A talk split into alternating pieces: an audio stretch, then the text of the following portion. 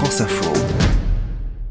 Alors, le premier ingrédient qui me vient à l'esprit quand je pense à, ce plat, c'est les haricots frais. Si je te dis des haricots plats aussi, les haricots verts un petit peu, des tomates, du basilic, ça vient même de la Provence pour être précis, c'est mon plat de vacances, absolu. William Guécosta, tu es journaliste à France Info et tu veux nous parler de la soupe au pistou.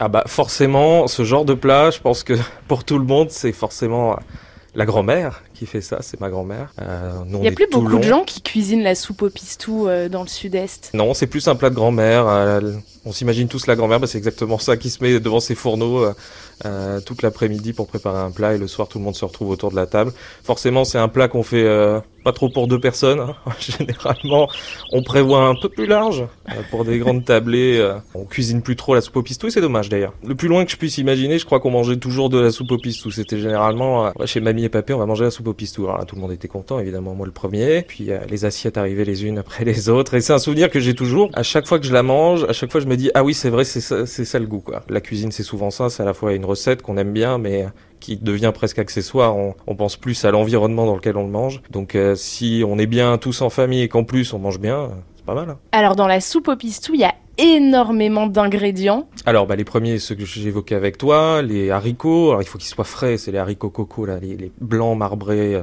Il faut aussi de la tomate. Il va falloir aussi mettre des pommes de terre. On peut mettre un peu de courge dedans. Et puis, il y a un ingrédient assez, assez important, c'est les pâtes aussi. Il y a des pâtes dans cette soupe. Alors, euh, Des moi, je suis petites plus pâtes. des petites pâtes. Alors, moi, je suis plus, euh, enfin, familialement, on est plus euh, team coquillette, mais bon, euh, je veux pas rentrer dans, dans ce genre de polémique-là. Mais nous, c'est plus la coquillette. Et puis, forcément, euh, le basilic, la pommade, comme on dit.